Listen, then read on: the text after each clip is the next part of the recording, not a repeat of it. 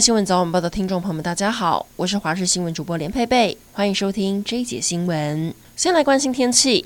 原本位在菲律宾东方海面的热带性低气压，今天早上已经增强为今年的第二十二号台风奈格，预计将朝吕宋岛方向移动，之后开始往北转。周六开始，东北部就会有较大雨势，周日影响最剧烈。在台风外围环流的影响下，北部、东半部、恒春半岛水汽增多，雨会下得比较久，还会有局部大雨，将一直影响到下周二。也要提醒您把握今天白天的暖阳。今天只有在宜兰花莲、大台北山区有局部短暂雨，午后在南部山区有零星短暂雨。晚上开始东北风增强，桃园以北跟东半部降雨几率提高，水汽会一天比一天多。提醒您一定要做好防灾工作。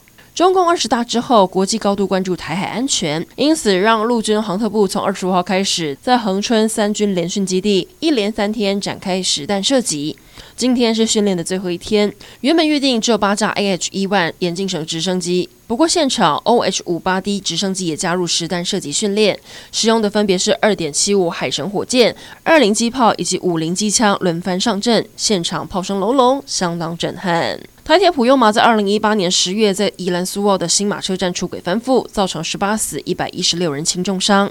一审将肇事的司机员尤正仲依过失致死罪判处四年六个月。尤正仲不满判决，上诉高等法院。今天二审驳回了上诉，维持原判四年六个月。月全台血荒，捐血站纷纷寄出诱人的赠品。在屏东这里，周六有一场捐血活动，海报上有一行的赠品吸引大家眼球，上面写着“捐血五百 CC 可以拿到半只以上的烤鸭或大罐麻油”。这个讯息很快在社群中传开，讨论度超高，大家就炫耀曾经拿过最酷的捐血赠品。就有人分享曾经捐血送牛肉片，超奇葩。国际消息来关注，伊朗二十二岁库德族女子艾米尼，疑似因为没有戴好头巾，被以不当着装名义遭到道德警察逮捕。九月十六号在拘留期间死亡。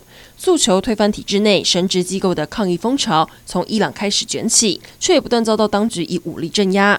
十月二十六号是艾米尼逝世四十天的纪念，上千位民众聚集在艾米尼的家乡，到她永眠之地表达哀悼，却跟警方发生冲突。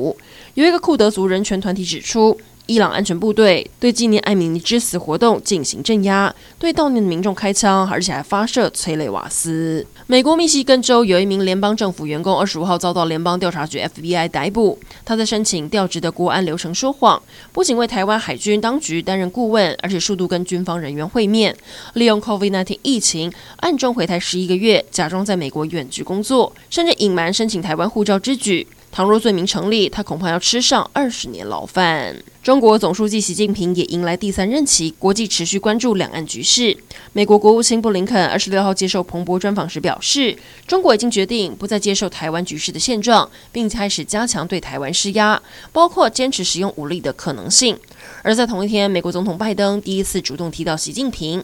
拜登表示，他已经告诉习近平，美国并不寻求冲突，而习近平也明白这一点。但拜登也强调，美方必须要保持军事优势。